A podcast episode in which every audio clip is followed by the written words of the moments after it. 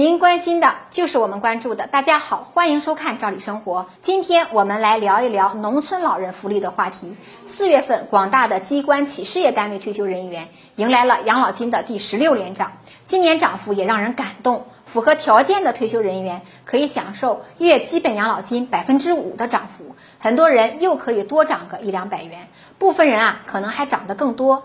在大家喜气洋洋分享养老金上涨好消息的同时啊，很多的农村的老人则比较失落，因为大部分的农村老人领不到这样标准的养老金，即使是领取城乡居民基本养老保险养老金，标准也是很低的。大部分人也就是个一百两百元左右，确实差异有点大。不过呢，我们今天的话题就是跟大家梳理梳理，看看农村老人过了六十岁以后能领到哪几项补贴。毕竟呢，能领一点是一点。当然，我们也提醒大家，各地的标准不一样，具体一定要以当地的规定为准。首先，一笔钱呢，它比较有普及性，就是高龄津贴。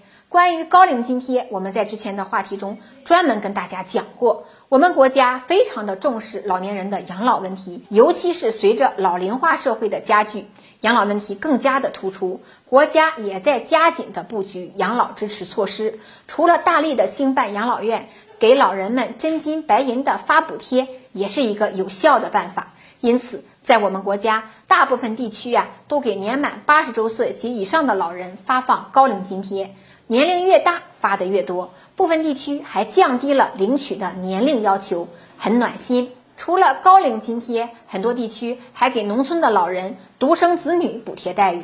不同地区啊，当然也有不同的规定。很多地方规定，农村独生子女家庭在家长年满六十周岁以后可以领到这笔补贴。以上两项补贴呢，很多地区都有相关待遇。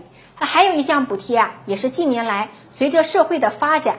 为了配合国家安排布局而新增的一项补贴，那就是湿地补贴。同样的，不同地区也有不同的规定。一般来讲，如果地被征用了，都有一定的补偿。对于六十岁以上的湿地老人来讲，还能够领到这笔补偿，用来安心养老。随着国家对农村老人养老的重视，未来还会有更多的福利给到大家。当然，我们也调研过很多地方，还有一些地方性的补贴给到农村老人。欢迎大家也给我们留言，说说您所在地区针对六十岁以上的农村老人都有哪些补贴和待遇。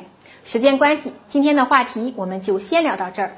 感谢您的收看，咱们下次见。